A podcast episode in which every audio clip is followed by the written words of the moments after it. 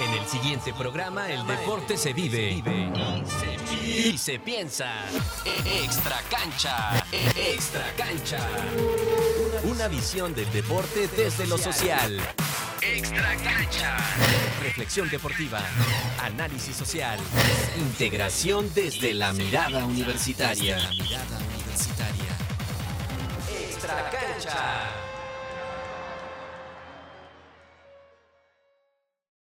Bienvenidos a Extra Cancha, un programa dedicado al análisis de sucesos, eventos o anécdotas cuyo epicentro es el mundo del deporte.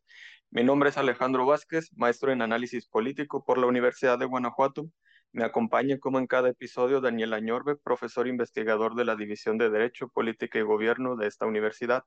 ¿Qué tal, Dani?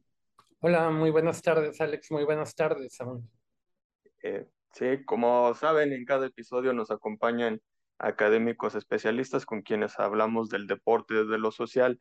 En este episodio sobre los estudios sociales del deporte en México nos acompaña Samuel Martínez del Departamento de Comunicación de la Universidad Iberoamericana de la Ciudad de México. ¿Qué tal, Samuel? Hola, ¿qué tal? Buenas tardes, un gusto estar con ustedes. Saludos a todos. Bien, en el primer episodio que tuvimos con Efraín Navarro hablamos sobre las actividades de ocio y tiempo libre en el México prerevolucionario, también de algunas maneras en que las actividades deportivas se difundieron y popularizaron en el siglo XX, a inicios del siglo XX, así como el papel de los gobiernos postrevolucionarios en la difusión de la práctica deportiva. Precisamente en ese episodio mencioné el texto El estilo porfiriano, deportes y diversiones de fin de siglo, artículo escrito por William Beasley, publicado en 1983, en el que nos da cuenta sobre varios aspectos históricos relacionados con el deporte en México. Quizás, Samuel Daniel, en ese, sea un texto pionero sobre los estudios sociales del deporte en México. Y Samuel, pensando en el campo de los estudios del deporte, además de este texto, ¿a quiénes podemos ubicar como fundadores o pioneros de este campo en México? Bueno, pues em, es interesante la pregunta. Em, hay una, en los estudios de, migración, este, recuerdo haber leído un comentario sobre este tipo de, de discusiones, aludiendo a un concepto que se llama la falacia del alumbramiento, ¿no? ¿Qué es la falacia del alumbramiento? Es a veces el, el error que, que muchas veces, en el que caemos muchas veces pensando que la primera vez que se toca un tema o se aborda un asunto o se investiga un, una situación, un fenómeno, eh, es como si para el resto de, de, los lectores o de personas que nos enteramos de, esa, de ese descubrimiento o de ese alumbramiento, ¿no? Es como si no hubiera existido antes el fenómeno, o como si el fenómeno fuera descubierto cuando hablamos de algo que ya forma parte de la sociedad, ¿no? Yo creo que, claro, en las ciencias sociales, sobre todo, debemos de, tener muy clara la diferencia cuando se trata de autores anglosajones o europeos, que obviamente la historia de su campo académico y el desarrollo de sus ciencias sociales o humanidades, pues es, nos lleva siglos, ¿no? De, de décadas de, de, avance. Y siempre va a haber eh, estudiosos de, del fenómeno deportivo, de ocio, como queramos este, denominarlo, eh, que han trabajado primero estos temas fuera de México, ¿no? Beasley claramente es un, es un personaje muy importante, pero hay otros tantos en Estados Unidos, en Inglaterra, que han llevado a cabo tesis, investigaciones de diferente tipo, desde, desde la sociología, la antropología, la historia, este, y otras áreas, este, que sería muy largo enumerar y hacer de manera exhaustiva, ¿no? De la memoria, así, cada dato, pero eh, yo creo que, que, efectivamente en los años 80 se, se presenta por, por el llamado giro cultural que se da en las ciencias sociales y humanidades de las, desde la década de los 60. Empieza a haber una serie de trabajos cada vez más este, sistemáticos sobre el tema del deporte, su historia, ¿no? Sus implicaciones. Pero bueno, en el caso de México es poco conocido que ya desde los 60 algunos autores, especialmente que estaban en contacto con el campo de la literatura, ya tenían una, un interés de abordar temáticas relacionadas con los deportes de aquella época, ¿no? Especialmente con el béisbol, con el box, este, con el fútbol, que después se masificó mucho por la televisión en los 70. Y bueno, yo ahí este, le haría justicia a, un crítico literario ya fallecido, que fue muy importante, fue toda una institución en México, que tiene un libro que es muy poco conocido, pero que vale la pena revisarlo. Por ahí está en algunas bibliotecas. Este, no está en todos lados, tampoco está disponible en internet, pero bueno, es un libro de 1965-66 que se llama Los Dueños del Tiempo. Ese es un libro de Manuel Carballo, que fue un crítico literario muy importante, de origen tapatío, amigo de, de, de Carlos Fuentes y compañero de, de muchos proyectos culturales y editoriales en México, una persona muy conocida, recibió todos los premios que el campo cultural en México le otorga a una persona. Y bueno, Juan Villoro lo ha dicho en muchas ocasiones, ayer entre líneas, eh, uno de los intereses de reflexionar sobre el fútbol de Juan Villoro literariamente, periodísticamente, nace justamente leyendo Los Dueños del Tiempo, donde Carballo ya eh, a mediados de los 60 ya empieza a hablar de los aficionados al fútbol en Guadalajara. No lo hace con la mirada antropológica, no lo hace con la mirada de las ciencias sociales ni con el método científico, lo hace en un trabajo que es más bien un ensayo, pero donde ya empieza a hablar de, de, de, del aficionamiento, de, de, la asistencia a los estadios, de la preocupación por los partidos, de una manera más cultural, ¿no? Este, entonces, bueno, y si nos vamos más atrás, pues vamos a encontrar, eh, no hay que olvidar, bueno, eh, la ciencia tiene una forma de mirar y construir conocimiento, pero igual que cualquier otra forma de conocimiento, la ciencia construye una representación de la realidad. En el caso de las ciencias sociales, construimos representaciones sociocientíficas a partir del método científico de la realidad y estas se caracterizan por estar fundamentadas teóricamente y por, por estar basadas en muchas pruebas empíricas.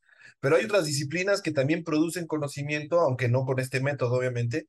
Claramente el arte o la literatura construyen representaciones sobre la sociedad con otro tipo de métodos, pero igualmente válidos, ¿no? O igualmente importantes en términos cualitativos. Y también otras áreas que no necesariamente ni son artísticas ni son científicas, como el periodismo u otras, donde también se construyen representaciones de la realidad. Y obviamente en el caso del deporte o las actividades lúdicas de ocio vinculados con el terreno de lo corporal o la actividad física, pues están siendo representadas en México desde las vanguardias en el arte, sobre todo en las artes plásticas ¿no? y en la literatura, eh, poemas, sobre todo artes plásticas, eh, especialmente óleos, dibujos, eh, esculturas, hablamos ya desde principios del siglo XX y un poco antes en el caso de la literatura, pero ya más próximo a las vanguardias en la década de los 20, después de la revolución, eh, representaciones ya donde aparece el deporte como un, un elemento, un fenómeno importante en la sociedad mexicana. Algunos este, artistas empiezan a voltear para allá y yo consideraría que el interés por esta área, desde una mirada no deportiva, viene desde mucho más atrás que, que, que los 80 y que las ciencias sociales o, los trabajos de historiadores como tan importantes como el de Beasley. Sí, eh, muy importante esto que mencionas, que estos estudios del deporte no solamente eh, van interesando a las ciencias sociales en los 80, sino que se va gestando desde décadas atrás. Y también sobre esta misma línea de los estudios sociales del deporte. Otro texto en el que puedo pensar es en el de Andrés Fábregas, a quien tuvimos en, el primer, en la primera temporada, aquel que tiene sobre lo sagrado del rebaño, donde él también apunta a que no se estaban estudiando desde las ciencias sociales eh, los deportes en México. De hecho, una de las preocupaciones que él tiene para estudiar, para hacer este libro, es el nacionalismo mexicano pues, revolucionario y su vinculación con la cultura jalisciense, el mariachi, el tequila, el equipo del, del Guadalajara. Y también preguntarte en esta misma línea, ¿cuáles áreas de, de investigación podemos enmarcar como tradicionales? ¿Están eh, las aficiones? ¿Está esto del, de las naciones, el vínculo con el fútbol? Y cuáles podemos pensar también que son emergentes en, en México. Bueno, mira, yo pienso este, que en el caso de las temáticas, pues obviamente, y ese es uno de los problemas que hay en las ciencias sociales del deporte en México, los primeros en defender el tema y los primeros en abordarlo, pues han sido aficionados a los deportes. Es decir, investigadores que alguna vez soñaron con ser futbolistas o alguna vez eh, soñaron con ser atletas profesionales o que les gusta practicar el deporte o que tienen una relación personal, histórica, por biografía con el deporte, han sido los primeros en que se han acercado a estudiar el tema, ¿no? Ese es mi caso, yo, yo jugué mucho tiempo básquetbol, este, y siempre fui atleta, ¿no? Eh, y bueno, eso me, me, me, permitió acercarme más al, al, objeto de estudio. Y creo que es una, una, un fenómeno que se repite en mucha gente que yo conozco en varias disciplinas, que o sigue practicando deporte o es un gran aficionado al deporte y tomó esa afición o ese gusto, esa relación para empezar a desarrollar estudios. Ahora, eso que es una ventaja y un beneficio que afortunadamente, aunque llegamos muy tarde al estudio de las ciencias sociales y las humanidades, el deporte en México, porque esto es un fenómeno de los 90 hacia acá, de manera sistemática, apenas hace 20 años esto empezó a tomar forma, llegamos muy, muy tarde, aún así, aunque es una ventaja, también es una desventaja. ¿En qué sentido es una desventaja? Bueno, que el amor de la mayor parte de las personas que investigan el deporte en México, la actividad física, su interés, su gusto, su defensa del deporte, nos lleva a tener visiones idealizadas, a veces, muy veces, muchas veces romantizadas del deporte.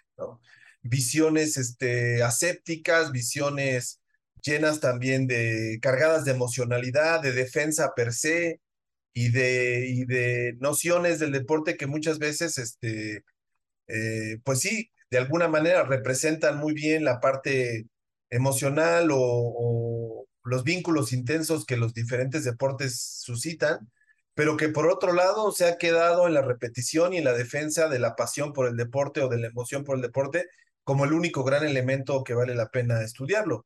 Y bueno, es muy conocido de todos que el objeto de estudio más abordado en las diferentes disciplinas de las ciencias sociales y humanidades de deporte en México ha sido el fútbol, pues por obvias razones, por un lado por la gran cantidad de seguidores que tiene por la industria que está detrás, por la presencia mediática que tiene, pero también porque en la mayor parte de ciudades de nuestro país o, o, en una parte importante de ellas donde hay equipos de primera división o profesionales de otras divisiones, pues es lo más accesible y globalmente en estas últimas cuatro décadas nos tocó ser testigos del boom del fútbol a nivel mundial, como nunca había sucedido en el mundo, el fútbol espectáculo comandado por la FIFA, y esto ha hecho que, que haya un interés eh, particularmente exagerado, una sobre representación del fútbol, y lo digo con un énfasis crítico porque creo que se han repetido agendas de investigación eh, de otros países que fueron pioneros antes que nosotros, particularmente en América Latina, el caso de los brasileños, que fueron los primeros en investigar el tema del fútbol y del deporte desde los años 60 y 70 de la década pasada, y después de los argentinos que ya en los 70s y 80s con algunos antropólogos empezaron a estudiar el tema. Y bueno, ellos tomaron al fútbol por ser su deporte nacional y de ahí se ha venido repitiendo una bibliografía que básicamente es de enfoque culturalista. Hablamos de enfoques teóricos que se acercan al deporte o al fútbol desde la visión culturalista, mezclado con cierta dosis de marxismo o pensamiento crítico, y es una agenda de investigación o un programa de investigación que, tienen, que en México se ha repetido, aderezado ahora con temáticas vinculadas con el género, ¿no? Y mezclado un poquito es todo eso. Entonces, el tema para responder tu pregunta, el fútbol, está, las ciencias sociales sobre el deporte en México están futbolizadas, están centralizadas en lo profesional y están sobre todo enfocadas a estudiar los aficionados. Lamentablemente, del mismo fenómeno, el fútbol profesional y sus derivaciones, hay muchísimas aristas que están fuera de foco o han estado fuera de foco de los investigadores y nos hemos reducido a estudiar eh, barras, aficionados, historias del fútbol, muy parecidas a las historias periodísticas. Y creo yo que, que no hemos eh, eh, innovado mucho en, en materia de estudios sobre este tema, aunque reconozco y aprecio mucho el hecho de que cada vez haya más interés en esta temática, cada vez las universidades abran institucionalmente esfuerzos para, para que se, esto se afiance y tenga, más allá del gusto de una persona, se vuelva algo más institucional, pero sí creo que tenemos todavía mucho, mucho, mucho, mucho que hacer y mucho por aprender, eh, iniciando por romper con programas de investigación que tienen otra, otra historia o que ya pasó su momento y ahora toca de abrir la mirada hacia otros, hacia otros temas, otros caminos, otras visiones. Extra cancha. Mencionas también la cuestión del gran mito deportivo, no lo mencionaste de esa manera, ¿no? Pero Coakley y Walter, ¿no? Hablan mucho de este gran mito deportivo, que de repente quienes amamos el deporte caemos en esta idealización, en esta romantización excesiva del deporte y pensamos que es una especie de medicina elixir o es una varita mágica en la cual aquel deportista o aquella persona que se acerca al deporte se vuelve disciplinada, tiene eh, sentimiento eh, de camaradería, sabe jugar en equipo, el respeto de las reglas y empezamos a pensar que todo se puede curar a través del deporte, pero pues entonces no entendemos barbaries como la de Querétaro, no entendemos el fenómeno de los hooligans, no entendemos el nacionalismo extremo dentro del deporte, ¿verdad? ¿Por qué? Porque lo hacemos desde una cuestión de idealización o romantización más que desde un enfoque, ¿verdad?, eh, sistemático y crítico del deporte. Mencionabas, ¿verdad?, cuando eh, hablabas de este texto pionero de, de, Carballo en los años, a mediados de los años 60, en el cual mencionas que sirvió como inspiración de alguna manera para Villoro, para sus estudios posteriores, eh, la cuestión de los dueños del tiempo, ¿no? Y esto me recuerda muchísimo a una película de hace unos 5 o 6 años quizá, eh, protagonizada por Will Smith, ¿verdad? Eh, sobre las eh, contusiones en el fútbol americano, donde están en la ciudad de Pittsburgh y a raíz de la muerte de este gran centro del Salón de la Fama de Mike Webster, se habla de, es una historia real de un médico nigeriano, ¿no? Precisamente, que da a conocer científicamente desde el área de las ciencias duras, porque él no era un aficionado al deporte y concretamente al fútbol americano por, que no, no tenía esta cuestión cultural de afición al fútbol americano, pero sí lo hace desde el área médica y que dice, bueno, es que los seres humanos no estamos diseñados para los deportes de colisión, como es el fútbol americano, ¿no? Porque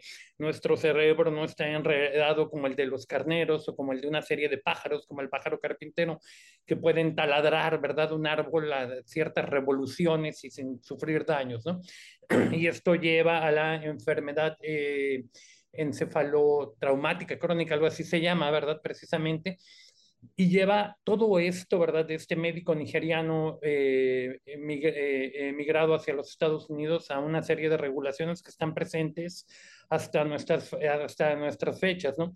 Eh, me acuerdo el tazón de los profesionales ahora, previo al Super Bowl, ¿verdad? que fue entre dantesco y patético, un poquito que no podía haber contacto y básicamente era nada más marcar, pero ni siquiera era tochito banderola ni nada por el estilo, porque no podía haber ningún contacto. Entonces era un simulacro de juego en el cual no podía haber contacto alguno y todo esto deriva de eso, ¿no? Pero cuando están ahí discutiendo con los oficiales de la NFL para ver qué alcances puede haber en la limitación del contacto y en la regulación, le dicen al, al, médico nigeriano, dice, es que usted no entiende algo, ¿no? Dice, ese estadio que está allá abajo es el corazón que hace vibrar y que de alguna manera posiciona, además del acero, a esta ciudad en el mapa, ¿no? En el ideario de la gente y que hace que la economía del lugar se mueva en gran forma, ¿no? O sea, en gran medida.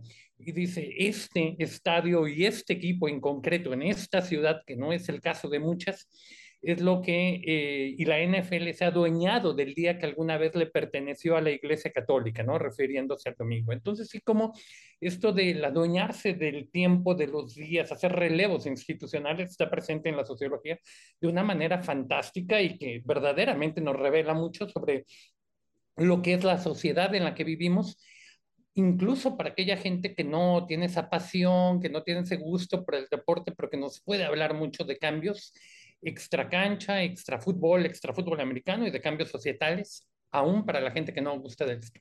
Y yo tenía preparada una pregunta para ti, ya más o menos la has comentado, pero la voy a lanzar de todas maneras, eh, Samuel. Una revisión de la literatura latinoamericana escrita hace dos años en Brasil por eh, Couto Lima, Marchi y Moraes, ¿verdad? Publicada en el International Review for the Sociology of Sport, destaca el predominio de la sociología del fútbol al menos en la brasileña, de los enfoques históricos y culturales, de los enfoques marxistas, o bien complementados, aderezados un poquito por teoría crítica, y el predominio de autores, y ahorita viene a mi mente Pierre Bourdieu, ¿no? Para el caso mexicano, creo que ya más o menos lo mencionaste, pero hablaríamos de esta réplica de la sociología brasileña y argentina, o podríamos ver que hay deportes, enfoques y autores, ¿verdad?, que fungen como clásicos o como referencias. ¿Qué tanto es simplemente una extensión adaptada a México de estos enfoques brasileiros y argentinos? ¿O en realidad podemos hablar propiamente de algo que caracteriza a la sociología del deporte mexicano? Mira, yo creo que es algo más bien no solamente latinoamericano, sino global. O sea, yo creo que en el campo de la, de la teoría social, en los estudios sobre deporte en general, eh, especialmente en sociología, también en antropología, yo creo que domina obviamente dos autores, ¿no? Norbert Elias, que es el autor más citado para estudios sobre deporte a nivel mundial, y el enfoque de Bourdieu más recientemente. Esto con mezclas de todo tipo, ¿no? Pero los dos enfoques que han dominado, sobre todo en castellano, por la traducción que se hizo la Fondo de Cultura Económica del libro de ocio y deporte en el proceso de civilización, que además está mal la traducción. Este, bueno, el libro que durante mucho tiempo llegó a todos lados en América Latina, especialmente en los países de habla hispana, fue el de Norbert Elías y es el enfoque, digamos, dominante durante varias décadas y hasta la fecha lo sigue siendo. Digamos que es la noción dominante de deporte. Y ya después de, de, la, de la diseminación o difusión de la obra de Bourdieu final, en los noventas y luego en los últimos 20 años, pues ya con su consagración, pues se convirtió en el autor, este, digamos, de referencia de muchos textos. Ahora, no hay que olvidar que en América Latina, más allá de los estudios del deporte, dominan dos perspectivas, ¿no? Una, la perspectiva crítica, llamémosle, marxista, en pocas palabras, mezclado con todas las formas o derivaciones de ecologismo, feminismo, todas las eh, poscolonialismo, de colonialismo, todas las vertientes, eh, filosofía de la liberación, lo que queramos agregar ahí en aderezado, pero es una perspectiva crítica que tiene la misma idea de la sociedad, de que la sociedad se regula por la economía y la política. Y el otro enfoque que ha crecido mucho en los últimos 20 o 30 años es el postestructuralista. En todas sus combinaciones con visiones de Derrida, de Foucault, de autores más recientes de, de la perspectiva de género feminista, pero en el fin, es, el tema es el poder, el lenguaje, los discursos, las narrativas. Esos son los dos, las dos vertientes dominantes en la mayor parte de universidades en América Latina, ¿no? Con más peso para la perspectiva crítica. Y eso pues se ha, ha también permeado a los estudios sobre el deporte y especialmente al interés por el fútbol. Entonces, el dominio de, la antropología, la sociología y la historia como disciplinas que más han producido bibliografía académica en América Latina, eh, pues se, se, ha traducido en estas agendas dominadas por el objeto de estudio fútbol. Y básicamente ha sido una forma de fútbol, ha sido fútbol profesional. O sea, la mayor parte de estudios académicos se concentran en el aspecto de fútbol espectáculo. Y bueno, en México hemos un poco con la propia historia de nuestras ciencias sociales y las universidades, más las agendas, porque la bibliografía que, en la que nos hemos basado desde los 90 para acercarnos a esta temática, inevitablemente, necesariamente, siempre hemos tenido que acudir a los brasileños, a los argentinos, a los uruguayos. Pues bueno, eh, aquí ya depende de cada institución, de cada investigador, y se han repetido temáticas, preguntas, se han copiado modelos de investigación, este, categorías y se aplican acá en México, este, muchas veces de forma crítica, muchas veces sin gran reflexión. Y por eso es que en México, quizá en las ciencias sociales, a pesar de que tenemos una, una realidad empírica e histórica muy rica en materia de deportes, ¿no? Todos los deportes de los que podemos hablar en México y nos sobra material que no está investigado, ciclismo, este, natación, golf, tenis, fútbol americano, no se diga, casi no se estudia, este, por no hablar de otros deportes, ¿no? Este, muchísimos.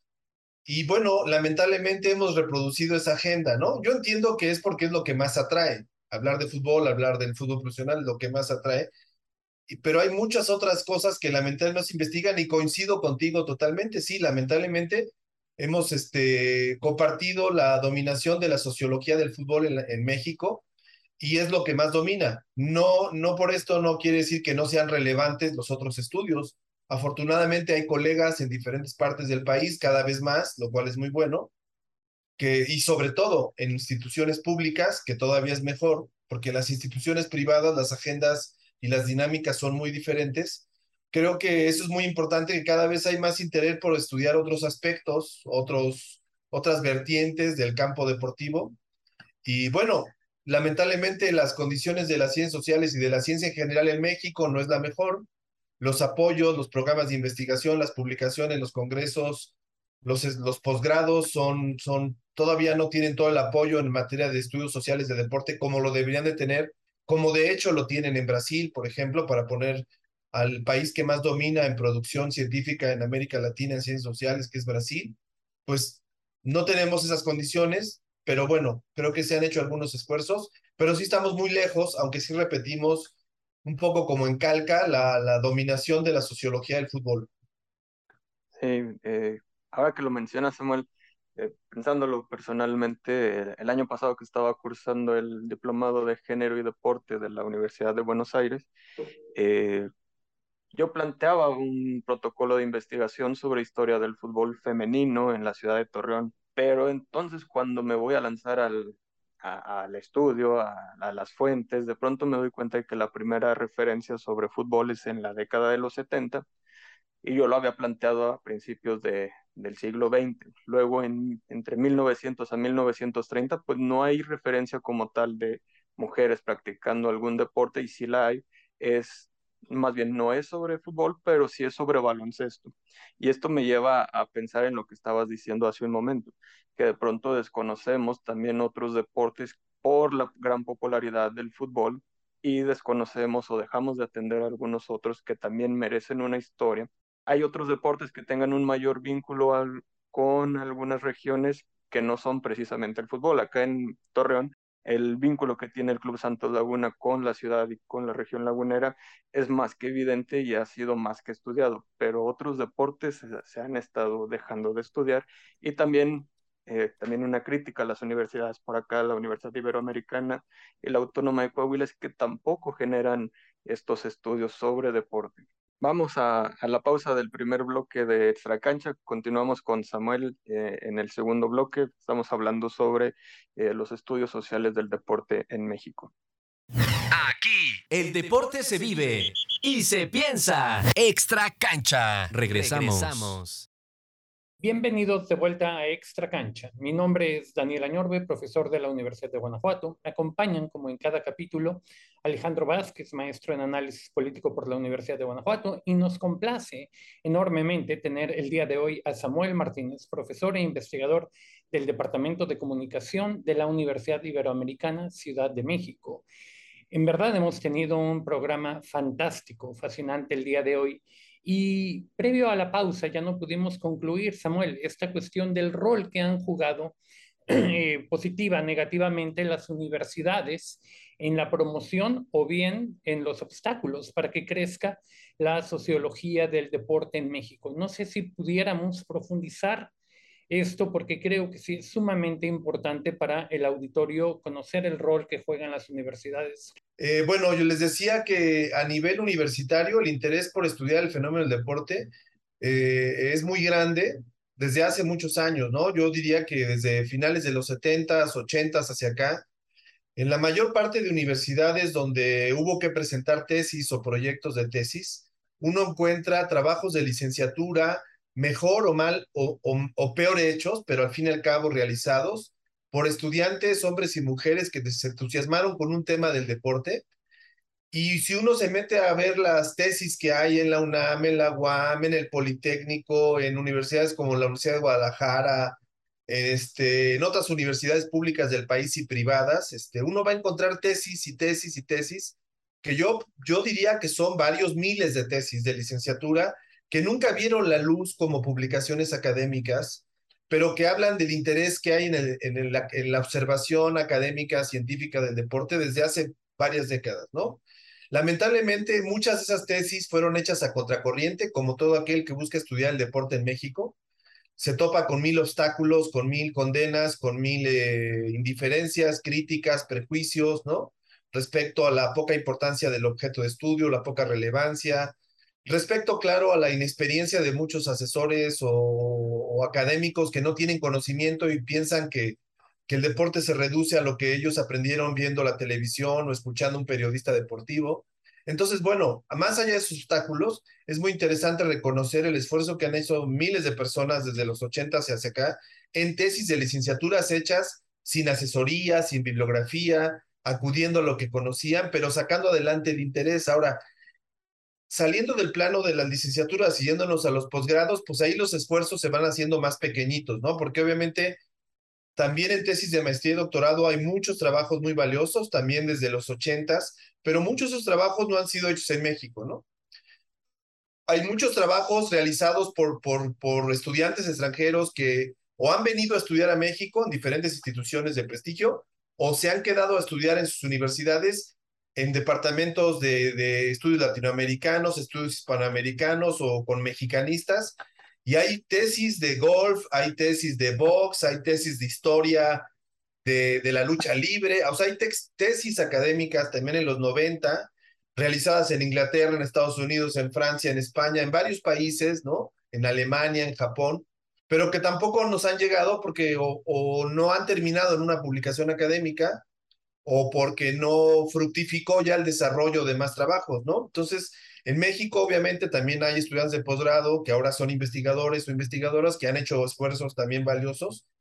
Y hay muchos de esos trabajos que lamentablemente no han conseguido tener el eco, ¿no? Daniel, lamentablemente yo conozco, este, no sé, pues varias decenas de egresados de doctorado en diferentes universidades mexicanas y extranjeras que no tienen empleo. Conozco varios colegas, algunos estudiaron en la Sorbona de París, otros en Inglaterra, eh, que han estudiado estudios sobre deporte, haciendo tesis, investigaciones académicas muy valiosas, pero que nunca han encontrado trabajo en México y no están en México o de plano se dedican a otra cosa porque con su pasión por el deporte y su conocimiento nunca lograron que una institución les, les diera el apoyo, el interés, el espacio. Entonces, eso es una realidad que hasta la fecha sigue siendo cierto. Y en el caso de la historia, para conectar esta, esta pregunta que tú me hiciste con la que hizo Alejandro, la historia es la última disciplina, la más reacia, la más difícil de abrirse por la historia que tenemos de nuestro país, de, del campo histórico, ¿no? Tan relacionado con el poder político, tan relacionado con el poder cultural. Los historiadores han sido los últimos. Y es, y es una señal el hecho de que el Instituto Mora apenas hace cuatro o cinco años abriera un espacio, un seminario dedicado a esto. Y también es una muy mala señal, por otro lado, aunque es buena, el hecho de que el Colegio de México apenas haya publicado hace tres años el primer libro sobre deporte publicado con el sello del Colegio de México. La UNAM ya lo hizo desde que publicó hace unos años el primer libro, que no fue sobre deporte, fue sobre lucha libre. Pero bueno, estamos hablando de esfuerzos de hace 15 años, ¿no? En la Ibero el primer libro es del 2004, que es de mi colega Roger Magazine. Antes de eso no ha habido material bibliográfico de una universidad, digamos, este, con cierto prestigio que publicara trabajos académicos. Y si los contamos, los contamos con los dedos, ¿no? El esfuerzo que ha hecho Andrés Fábregas desde Chiapas, ahora en Jalisco, pues ha sido encomiable. Andrés Fábregas es una institución, y no solo por el deporte, sino por sus estudios de migración, sus estudios de antropología de la zona de Jalisco, sus estudios sobre, sobre la frontera sur, que es lo que lo han hecho célebre a, Andrés Fábregas, y además su gusto por el fútbol, pues es muy claro, ¿no? Claro. Oye, eh, fíjate, Samuel, que estaba pensando en lo que mencionabas unos tres, cuatro minutos antes de la pausa respecto a este predominio, cuasi monopolio del fútbol, ¿verdad? En cuanto a las publicaciones y el interés también de la audiencia. Y si bien es cierto, esto es un fenómeno global, hablábamos precisamente de Brasil, de Argentina, concretamente en América Latina, como los países que se han enfocado, digamos, o se han volcado mayoritariamente hacia el fútbol. Y tiene cierta lógica desde el punto de vista del nacionalismo, de la representación del país, porque son eh, pentacampeones mundiales los brasileños, y porque han llegado a tener, sin ser una potencia todavía en el área del fútbol femenino, pues sí han tenido eh, de participaciones destacadas en, en, en, en, el fútbol femenino. Argentina no en el fútbol femenino, pero pues es una potencia mundial, al igual que Uruguay lo ha sido históricamente y sabemos que este mundial también parten de gran medida como favoritos según las casas de apuestas, entonces se puede entender. Pero en el caso de México, que en verdad ha sido tan pírrico los resultados que se han dado, sobre todo en categorías menores, con esta cuestión de ansiar un quinto partido, que verdaderamente para cualquier potencia sería eh, patético pensar que la aspiración es eh, pasar a un, a, un, a un, quinto partido, etcétera. Y se han dejado de lado. Tú mencionabas hace rato al fútbol americano. Hablábamos hace, eh, en el capítulo, en el episodio pasado con Efraín Navarro sobre el fútbol americano también, ¿no? como un deporte en el cual México verdaderamente es una potencia mundial. Digo, no es como que el fútbol americano se juegue en, de, en una geografía demasiado extensa a nivel mundial, pero tampoco son tres o cuatro países en los que se juega, ¿no? Y México sistemáticamente se ubica entre los tres primeros lugares a nivel mundial en el fútbol americano. Y hace tres, cuatro meses en el Campeonato Mundial de Mujeres de Fútbol Banderola, México ganó aplastando en la final a los Estados Unidos, ¿no? Y es algo que ni siquiera estamos enterados por los medios de comunicación. A mí me llegó a través de un grupo de, WhatsApp y de un grupo de, de, Facebook, porque de otra manera nunca me hubiera enterado y son logros verdaderamente destacables, encomiables.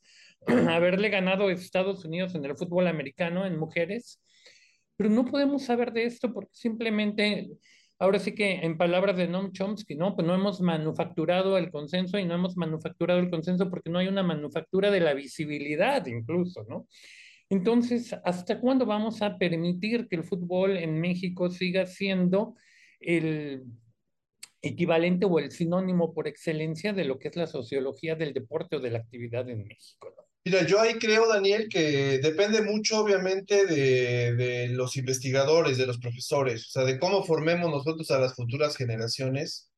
Eh, yo creo, por ejemplo, que yo me voy un poco con la línea de lo que hacían algunos investigadores de la escuela de Chicago en los 20 o 30, ¿no? Hay que investigar lo que le interesa a la gente, no lo que nos interesa a nosotros. O sea, yo creo que como académicos que hacemos, intentamos hacer ciencias sociales, yo creo que debemos de poner atención a lo que le importa a la gente, lo que le importa a la sociedad. Y muchas veces lo que le importa a la sociedad es invisible para la propia sociedad. El caso del fútbol es un buen ejemplo. El fútbol es un fenómeno con el que tenemos mucho contacto.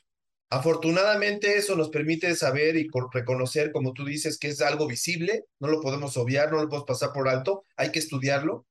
Pero también por otro lado, y eso es algo que yo siempre pongo como precaución metodológica, epistemológica a mis estudiantes que asesoro, el hecho de que sea algo tan a la mano, tan de sentido común, tan accesible, tan aparentemente permeable, digerible, sencillo, masivo, ha hecho que mucha gente, muchos investigadores, muchas universidades cometan gravísimos errores a la hora de estudiarlo o observarlo, porque repiten la misma agenda, ya no aprenden nada, ya no se sorprende, no se hacen nuevas preguntas, no buscan nuevos ángulos de observación, no buscan innovaciones metodológicas y simplemente administran lo que ya sabemos y seguimos repitiendo, ¿no? En, en América Latina tenemos 35 años hablando del aguante. Cuando se habla de fútbol y aficionados y se sigue hablando de aguante, violencia, y parece ser que no hay otros temas, ¿no? Entonces, yo creo que se requiere mucha imaginación, como dice el clásico, sociológica, romper las barreras de la propia disciplina en la que uno está instalado, abrirse a otras áreas, a otras discusiones. No olvidemos que el deporte, igual que cualquier fenómeno de la sociedad, pues ocupa un lugar importante, por eso existe, porque ocupa un lugar importante, porque cumple una función. Y al igual que el arte o al igual que otros fenómenos este, que son muy relevantes, la contaminación u otros tantos que hay, ¿no? La violencia, pues el fútbol, el deporte tiene mecanismos que comparte con esos otros fenómenos y, y, no habría por qué divorciar el estudio del deporte de esos otros fenómenos que forman parte de la sociedad, la cultura, el arte, este, como decíamos, la seguridad, la paz, la política, la diplomacia, la economía. Y para eso se exige una mirada interdisciplinaria, se exige romper con la barrera propia. Y bueno, esto ya es una cuestión de decisión personal, ¿no?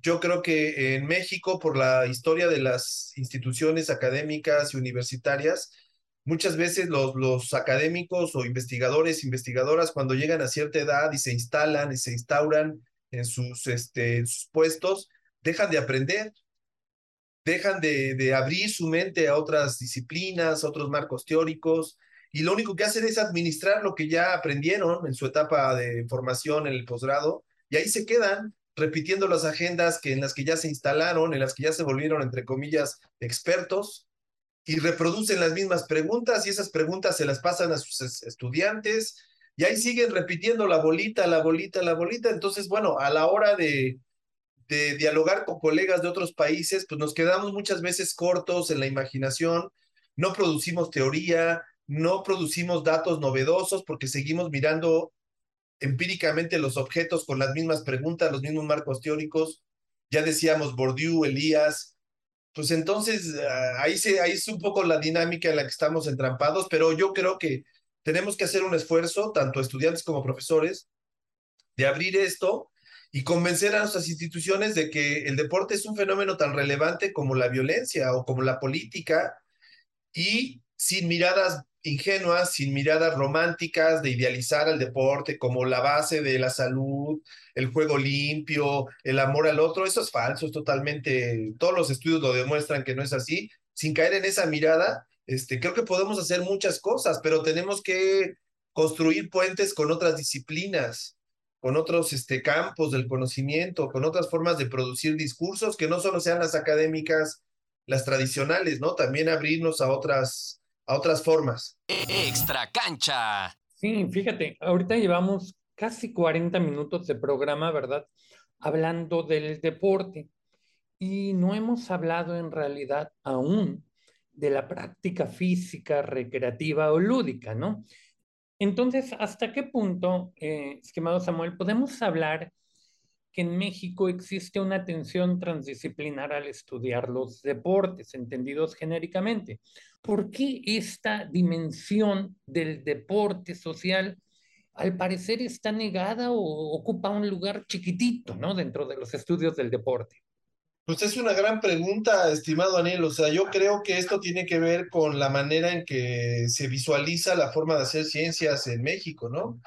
Sabemos que la salud es un, un, un, área muy importante de la sociedad moderna, que hay toda una serie de infraestructuras vinculadas al fomento de la salud, empezando por obviamente el sector salud y todas sus implicaciones, y sabemos que en el terreno de, de la educación corporal, a un paso de la educación física y del entrenamiento deportivo, no solo de grandes atletas, sino de personas comunes y corrientes en México, estamos por los suelos.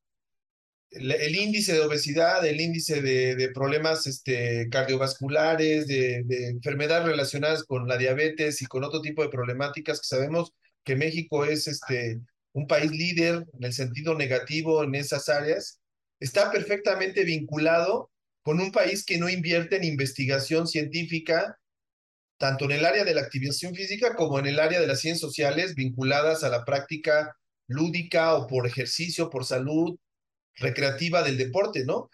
Si de por sí el, el, estudio profesional de los deportes es marginal en las ciencias sociales, el estudio de la práctica física, lúdica, recreativa de diferentes deportes o actividades físicas, no solo en los países, en las ciudades grandes, ya sabemos cuáles son, sino en los rincones del país, en los pueblos, es extremadamente mínimo, ¿no?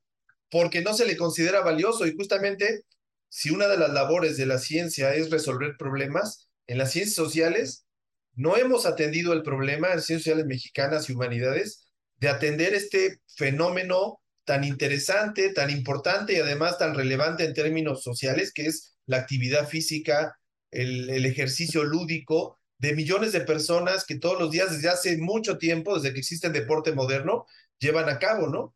Lamentablemente, todavía esa agenda de investigación está todavía más invisibilizada que la profesional. Sí, y claro, sabes, eh, Samuel, es muy importante lo que mencionas, porque pues vemos año con año, ¿verdad? El reporte que lanza Mopradev, ¿verdad? Del módulo de práctica deportiva y física en México, y pues vamos hacia atrás, ¿no? No vamos ganando, quizás vamos cerrando un poquito la brecha entre hombres y mujeres, pero en términos generales salimos reprobados, ¿no? Y cuando pensamos que ya salimos de la pandemia, la pregunta es, en realidad ya salimos de la pandemia que declaró la OMS en 2012, ¿no? Y nos dirá la audiencia, el auditorio, oigan, pero que no la pandemia fue del 2020 al 2022 pues esta pandemia global que reportaba de la inactividad física, ¿verdad? Eh, el sedentarismo que lleva a la obesidad, ¿no? Segundo lugar a nivel mundial entre países con una población considerable, primer lugar en obesidad infantil, etcétera. Y esto me lleva a preguntarte, ¿qué temas? Eh, porque ya lo decía Alex, ¿no? Como que hay una agenda emergente y aunque algo que sea emergente apenas despunte, ¿verdad? Apenas se asome, parezca como que apenas viene un brote, no, no es inexistente. Tú lo mencionabas en algún momento. Si buscamos este momento fundacional, la primera piedra, la primera roca, con eso empezó el programa, pues nos vamos a encontrar que esto existía a pesar de que no se haya publicado, a pesar de que no haya sido abordado, a pesar de que no haya sido reseñado. Pero dentro de esta lógica, ¿qué temas entendidos como deportes, instituciones vinculadas al deporte de manera directa o indirecta, qué enfoques, qué espacios geográficos. Ahorita hablamos de grandes ciudades, que ya sabemos cuáles son, pero también dentro de estos 2.460 y tantos municipios que somos, 32 entidades, han empezado a ser recientemente incluidos dentro de la sociología del deporte en México o bien cuáles son los que permanecen excluidos, marginados, enterrados, o con ese estate quieto de no, tu deporte, tu actor, tu institución o tu geografía chiquita, pobre, sureña, jodida, no puedes participar dentro de esta sociología del deporte. Es una pregunta este, muy importante, pero sí creo que nos rebasa las dimensiones del tiempo, ¿no? Para, para contestarla. Voy a dar algunas ideas, ¿qué te parece? Algunas pistas. Este, mira, yo creo que yo insistiría en que una agenda de las ciencias sociales y las humanidades este, que busque investigar estos temas tiene que identificar primero problemas, más que temas, problemas. O sea, hay que darle una prioridad a los problemas. Y creo que los problemas, afortunado o desafortunadamente, es algo que nos sobra. Vivimos en un país muy entretenido, lo quiero decir irónicamente, lamentablemente hay muchos problemas y eso nos, nos pone con muchas posibilidades de hacer investigaciones, de plantearnos preguntas. Así que en materia de deporte, en materia de actividad física, pues hay una cantidad enorme de problemas que abordar. Eh, obviamente yo, yo haría la división un poco como tú la hiciste. No, descartaría para nada los deportes profesionales en todas sus implicaciones, porque ahí también hay muchas problemáticas, pero sí le daría un lugar especial muy importante y equiparable en volumen a los deportes recreativos o la actividad física para estudiar pues todas las cantidades de asuntos que hay que estudiar y yo podría énfasis en unos dos o tres. El primero de ellos, en la política pública del deporte. La política pública del deporte es un tema no estudiado en México. Si de por sí las políticas públicas se estudian desde ciertos aspectos, sobre todo el interés en las políticas públicas económicas, en las políticas públicas en materia de, sustentabilidad y otras, que son las que más investigan, la política pública en materia del deporte, se han hecho algunos estudios, se han hecho algunas investigaciones, pero son mínimas. Prácticamente no conocemos cómo se aterrizan las diferentes normativas o leyes, empezando por la de cultura física, pasando por estados, luego por municipios, y casi no se hacen estudios de cómo un municipio utiliza los recursos de política pública para fomentar la actividad física y el deporte porque quedan en la cola de la cola de la cola de la cola de la cola. Sin embargo, en los 2.400 municipios, en los 32 estados de la República, hay institutos del deporte. Hay áreas del deporte que reciben recursos públicos para fomentar y cumplir con las leyes. El tema es que ahí hay un gran reto de investigación, hay un vacío, no se ha estudiado eso y ya no se diga a nivel federal. Yo no recuerdo hasta ahorita un buen estudio académico que se haya hecho de política pública a nivel federal en materia del deporte. Hay algunos esfuerzos por ahí, pero no hay uno que haya sido sistemático, comparativo, que nos demuestre una evolución de, desde los años 60 o 70 a la fecha, cómo ha ido evolucionando el presupuesto versus su aplicación. Yo lo último que pude revisar hace ya algunos años tenía un, un dato escalofriante y era que estudiando la CONADE, el presupuesto de hace un par de sexenios, la CONADE destina el 90% de sus recursos a deporte de alto rendimiento y solo el 10% de sus recursos a deporte recreativo, activación física de la población. Eso es perfectamente congruente con la debacle de salud en la que vivimos en materia de actividad física. No se le dedican recursos al apoyo de actividad física como sí se hace en Brasil, donde en Brasil la Secretaría de Deporte no solo es una secretaría, sino que además es de ocio y tiempo libre. La Secretaría divide todos sus recursos en Brasil 50% para deporte de alto rendimiento y 50% para el hacer o ocio. Por eso el deporte brasileño en muchas áreas, no solo en el fútbol, destaca en muchos niveles. Y por eso cuando uno va a Brasil, uno se sorprende de cuánta gente hace actividad física en Brasil. Porque hay una política pública que tiene décadas, no es de ahorita. Entonces, lo mismo podemos hacer, comparar con países como Colombia, que lo hace muy bien, lo hace mejor que nosotros, y una de las razones por la que lo hacen mejor que nosotros es porque sus gobiernos se han tomado en serio, en serio el deporte, ¿no? En, en, en, Colombia también existe un área que atiende desde el nivel federal al deporte, no es una comisión, como pasa en México, es una secretaría, como, lo, como pasa en Chile, en Uruguay, en otros países donde existen estas dependencias que desde nivel federal hacen estas, estas inversiones. En el caso de México no tenemos eso, entonces yo creo que las universidades podríamos incidir si empezamos a trabajar en, en, proyectos de investigación, empezando por el terreno de la política pública. Creo que ahí hay un, hay un asunto. Y en el otro campo que podemos hacer muy, muy visible los problemas es, en, es en, a nivel de las organizaciones, Daniel. Yo creo que otro gran vacío de, de producción de información académica científica en materia de deporte en México es el poco estudio que se hace de las organizaciones. Como yo te dije al principio, yo en mi mapa que yo tengo construido de, del estado del arte sobre este tema en México, creo que la gente investiga mucho los consumos, investiga mucho en el, lo, profesional, investiga mucho los aficionamientos y demás, pero casi no se conoce nada de las organizaciones. Y cuando digo organizaciones, casi no se estudia por dentro a la Femex Food, a la Liga Mexicana de Béisbol, a la Liga de, de Básquetbol, ya no digas a la CONADE, ya no digas al Instituto del Deporte como el de Jalisco, que es el que más presupuesto tiene a nivel nacional, ya no digas el Instituto de Deporte de la Ciudad de México, no se estudian por dentro a las televisoras de deportes, a ESPN, a Fox, no se estudia por dentro a los periódicos tradicionales, al esto, a ovaciones, a los sitios web, a los miles de páginas, no se les estudia como organizaciones y lo que tenemos es una visión muy, muy ajena a lo que pasa realmente donde se toman las decisiones. En las organizaciones se toman las decisiones. De eso casi no sabemos nada. Claro, eh, nos quedamos por encima en aquello que es visible y sobre todo en la parte del performance o del espectáculo, ¿no? Exactamente. Pero, ¿qué es lo que subyace? ¿Qué es lo que hace posible? ¿Quién es el, quien mueve los cables, ¿no? Las marionetas de ese espectáculo, ¿no? Eso creo que es una agenda pendiente y creo que es algo importante que lo comuniquemos en este programa. Alex, creo que nos estamos acercando hacia el final de este episodio. No sé si gustes comentar algo más. Sí, me queda con la idea que, que mencionaba Samuel sobre las políticas públicas.